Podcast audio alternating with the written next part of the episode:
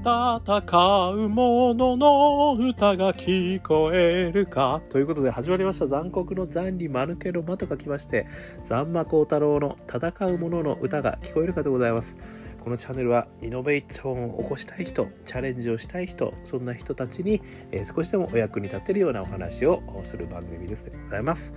え、私株式会社イノプロビゼーションの代表をさせていただいたり株式会社 NTT データのオープンイノベーションエヴァンジリストをさせていただいたりしております。さてさて、えー、本日の話題でございますけれどもオープンイノベーションオブライフその6ということでございましてですね。オープンイノベーションドッツは大器晩成というテーマでお話をしてみたく思います。あのたまにこの出てくるですねオープンイノベーションオブライフこれはですねクリステンセンさんというですねもうイノベーションのあの巨人がいらっしゃるわけですけどもその方のイノベーションオブライフという本がありましてですねあの人生にイノベーションを適用するとどうなるか、ね、どんな素敵な人生が送れるんだろうぜひともイノベーションを、考え方をですね人生に適用していこうというような本でございます。まあ、それにですね、えー、オマージュ、ね、もしくはインスパイア、えー、させていただきましてですねオープンイノベーションオブライフということでライフにオープンイノベーション手法を活用してみたらどんな素敵な人生になるか っていうことをですねまあお話ししてるシリーズでございますねということでまあ今回はですねオープンイノベーションドッツは大器晩成という話をさせていただきたいと思うんですけども、まあ、なぜこんなお話をしたいかというとですね今日もですねオリンピックにあの感動の涙がちょちょぎれてしまいましたと、えー、今日私が一番感動したのはですね柔道ですね、えー、浜田勝利さんというですね女性の柔道家、まあ、この方がですね寝技がとにかくすごいと。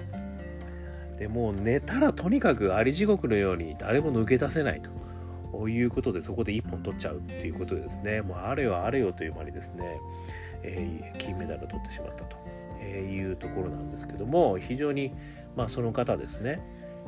実はもう30歳という形ですね。まあそういう意味ではスポーツかもしくは運動家もしくは柔道家にとってはですねかなりあの遅咲きの、まあ、年齢ということなんですけれどもついにここで世界のヒノキ舞台で金メダル取ったということになったわけですよね。で、まあ、なぜそれが取れたかというとですねこの寝技がですねあまりにもスペシャリティがすげえということなんですけどでその寝技には秘密があってですねどうもですねサンボというですねロシアのあの決めをするですねあの関節技とかですね締めですねそういった技をするサンボというのがですねどうもそちらで世界選手権で優勝してるらしいんですよね。でどうもですねいろいろこう調べてみるとですねあのもともとはやはり柔道をやってきていて小学校それからま高校ではインターハイとかですね、まあ、大学とかでも表彰台に上ったりはしたんですけれどもでもタイトルは取ることできなかったらしいんですよね。でそんなこんなでですね大学の時にあの、まあ、実はその関節技にすごい興味を持ったということであのサンボを始めたということらしいんですよね。でそれをやっていくうちにですねどんどんどんどん上手くなっちゃってでそのサンボで実は世界選手権で頂点に立っちゃったっていうことなんですよね。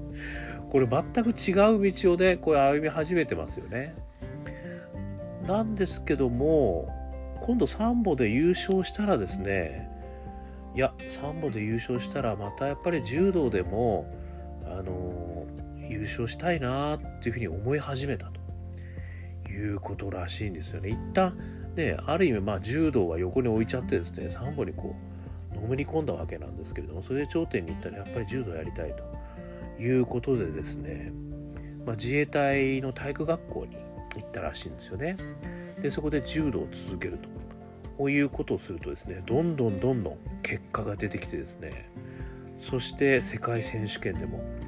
初出場にして金メダル取ってでオリンピックに出てきて金メダル取ったと、まあ、こんな人生を歩んでるらしいんですよね。でこれ聞いた時にですね私あのこれまさにあの一人オープンイノベーションじゃねえかっていうふうにまあ思ったってことなんですよね。まあある意味ですねあの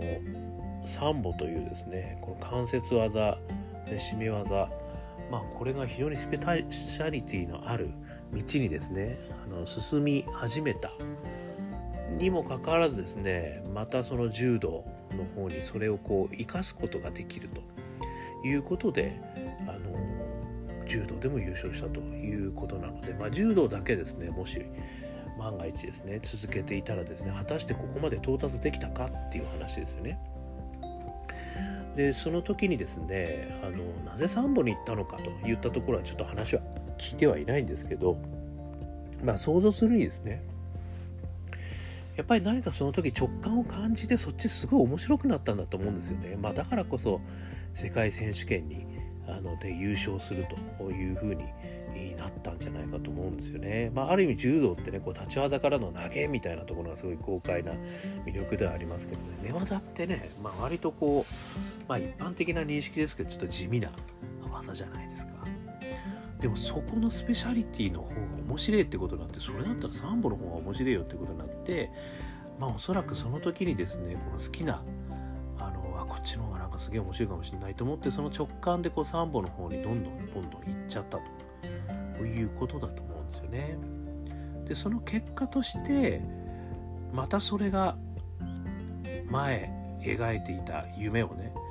あの思い出すことになりそしてその夢を昔からの夢をね実現することになったということで柔道でそれを生かしながら優勝したと。いうことになったってことなんですよね。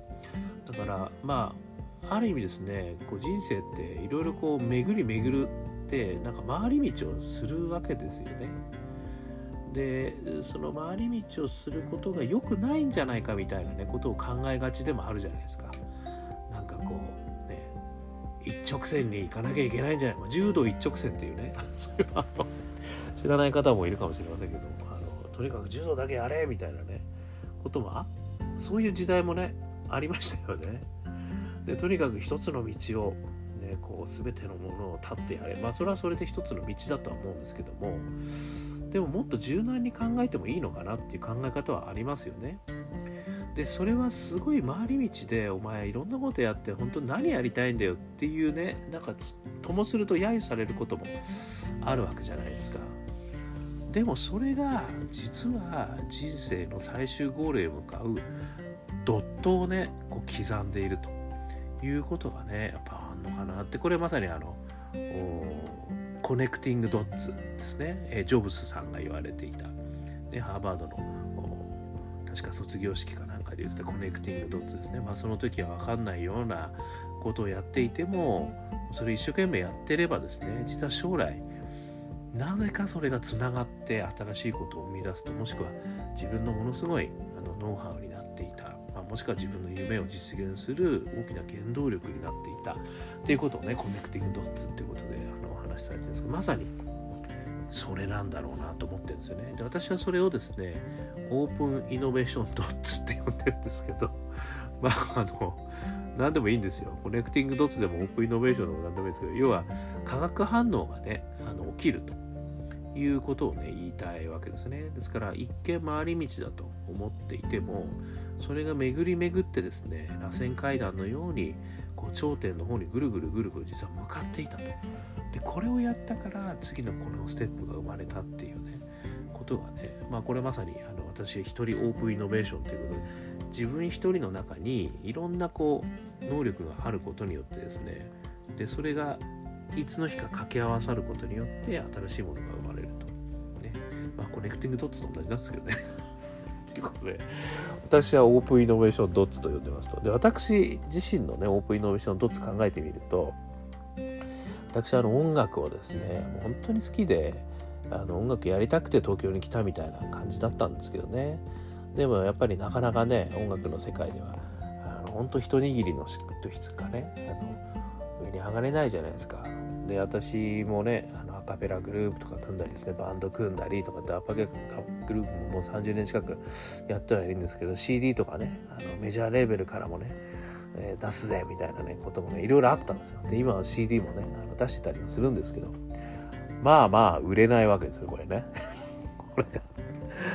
本当にこうあのなんて言うんでしょう一握りの人しかですねやっぱり食っていくわけことできないわけですよ。ねこの中でも食っていける人がねいるのは本当に私尊敬するんですけど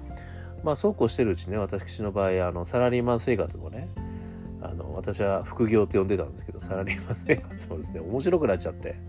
まあ、大変なことが多かったんですけどでもなんかすげえ面白くなっちゃってで結構ね人のあの笑顔をね見るのも楽しいなとかっていうふうに思うようになってサラリーマンの方も実はドットをね結構こう打っていくようなことになったんですけどこれ何がねそのドットがつながったかっていうとあのオープンイノベーションコンテストっていうのを世界中でこうやるようになったんですよね。でそれをやっていくうちにですね、まあ、私が、まあ、なぜか司会者をするような状況になってきたと。で世界中のですねある意味あの人たちの前で、まあ、プレゼンをねとにかくしまくらなきゃいけないっていうことになったんですよね。でそのプレゼンをする時がですねあの私のこの歌をやるライブこれがめちゃくちゃ生きたと思うんですよね。まず何かっていうとあのやっぱりライブでですねストリートとかでめっちゃやってたんでもう見ず見知らぬ人たちの前でやることはあんまり私苦ではないんですよね。こう言ったら本当にあのね顔の面の厚いやつなのねといやドキドキするんですよドキドキするし緊張もしますよもうガタガタ震えたりもしますよ。でもですねあのその前に一旦出るとなんかこうスイッチが切り替わってですねちょっとそこでこうある意味ハイテンションでね違う自分になるみたいなねあのことが実はライブではやっぱりこうやってたんですけどそれがこう真面目なね会社のプレゼンテーションの中でも割とこう生きることができたんですよね。ですから割とですねすごい冷静にしかもこう皆さんがこう笑顔になるようなことをねなんかやったり言ったり、えー、演じたりということがね結構ねそういう意味ではそのプレゼンの世界ではあのできたんですよね。でそれは割とスッとできるようになったんですよね。でそれは何かっていうとおそらくライブ活動でですねもうたくさんのあのストリートとかでやったらもう誰も聞いてませんからね。それじゃ。もうそしてよく通報されましたからね。あとはなんかヤンキーがねもうめちゃ絡んでくるみたいな。もうね大変なことがね日常茶飯事なんですよ。ライブ。ストリートライブはですね。でその大変なことがあの起こるぜっていう前提の中で言ってるんで。ね、通報されたら逃げろみたいなね、まあ、逃げるわけには、ね、プレゼントなかったといかないんですけど。でもいろんなこと言ってくる人もいるわけじゃないですか。ね、でそういう人たちにはねどうやって対応するみたいなのもね割とこうまあなんでしょうステージに上がったら違う自分にスイッチを入れて対応していけるっていうようなことがねできるようになったのはこれ実は私は多分音楽でねライブやってたおかげだと思うんですよね。なのでここはねオープンイノベーションドッツが つながってるんですよ私の中でですよ。とかねなんかそういうことがですねあのいろいろつながっていくことになんじゃねえかなと思うんですよね。で私のドッツがね、まあ、もしねその浜田さん的に言うとですよ例えばこの音楽が私やりたいと思っていてそして、ね、このビジネスの世界ね、まあ、今コンサルやってますけどそういった世界のもう人喜んでくれるのすげえ楽しいなっていうふうにこうやってるドッツにこうつながっていったわけじゃないですかそれが、ね、もしかしたら浜田さんのようにもう一回サンボから柔道に戻るようにこのビジネスから音楽に戻るんじゃねっていうねなんかそういう予感もしてるんですよ皆さん。ね私たちのアカペラグループ香港ラッキーズっていうんですけどその中のですね中年ワンダーランドっていう曲があるんですけど中年不思議国とか言って中年ワンダーランドっていう曲なんですけどこれはねあの大器晩成っていう言葉が出てくるんですよ。ね、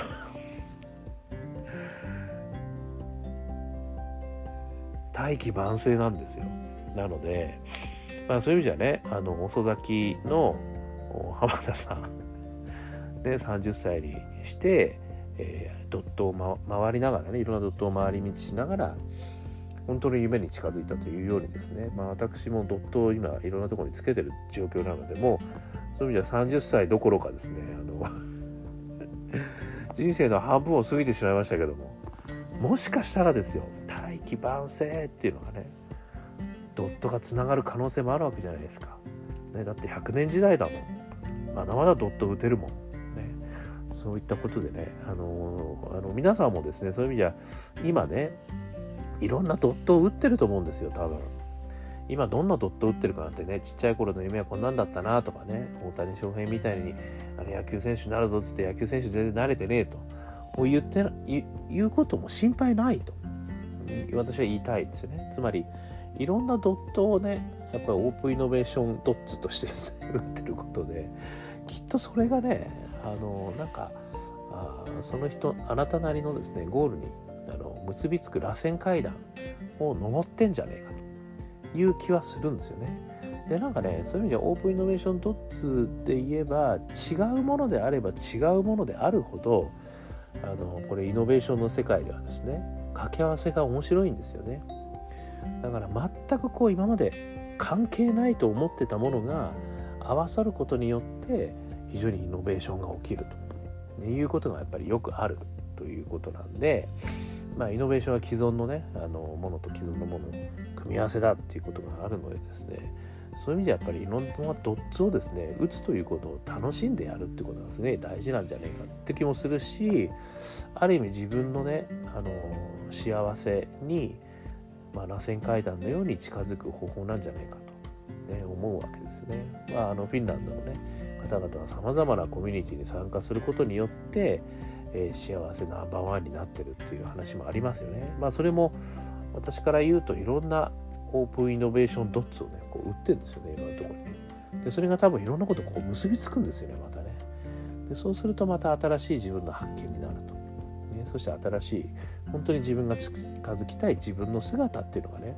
実は見えてないのかもしれないですよね。でそれを打つことによって見えてくるということもあると思うんでそういう意味でやっぱりその時の直感を信じてね好きなことをやると。でまさに今その時を生きるということをやってるとねああれが今こういうふうにつながったんだなとかねもしくはあの経験がこういうふうにあの今生かされてるなとかあの経験のこれとこっちのやったことをなんか合わせるともっと面白いこと俺にしかできないことがねあのできんじゃないのみたいなことへの発想にも、まあ、オープンイノベーションドッツはねなんか使えんじゃないかなというふうにあの思いましたということでございました。まあ今日はですねそういう意味ではその浜田勝利さんですねあのまあ3本やりながらですね世界一になりしかも柔道世界一になりというようなねあのことを伺ったところからインスパイアされましてですねオープンイノベーションドッツは大器晩成ということでまだまだこれからだぜ人生と、ね、いろんなあのドットを打ってる段階ですからみんな。